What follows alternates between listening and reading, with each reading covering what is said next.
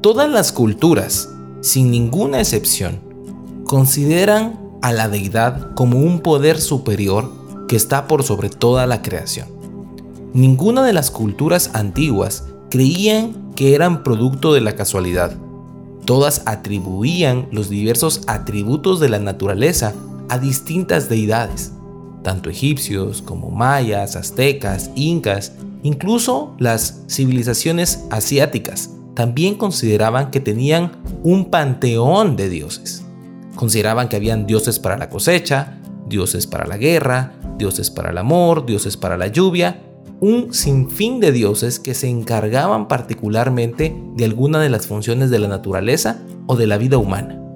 Sin embargo, en la cultura judía, lo que el Dios único y verdadero nos mostró a través de su pueblo escogido fue que no eran muchos dioses necesarios, sino que solamente había un único Dios, y que ese único Dios era el autor y el encargado de haber hecho todo y de ser responsable de todo lo que subsistía en la naturaleza. Esa es la gran diferencia del Dios de la Biblia de cualquier otro Dios de cualquier otra cultura. Que el Dios único y eterno de la Biblia es suficiente.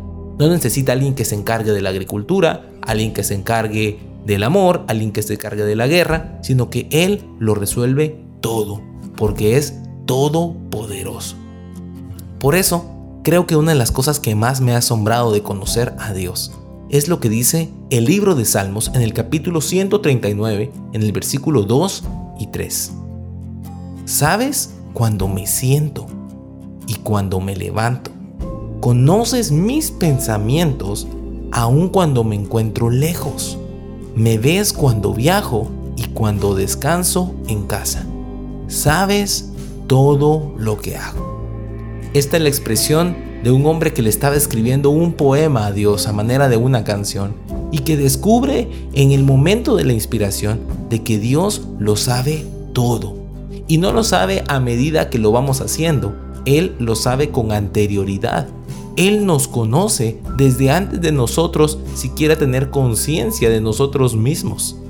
La diferencia de las otras culturas y sus deidades es que pensaban de que los dioses se encargaban de algunas tareas o de algunas situaciones en específico. Sin embargo, no había un dios que se ocupara de ellos. Habían muchos dioses que se ocupaban de diversas situaciones alrededor de ellos, pero no había un solo dios que fuera considerado el que amaba sus almas.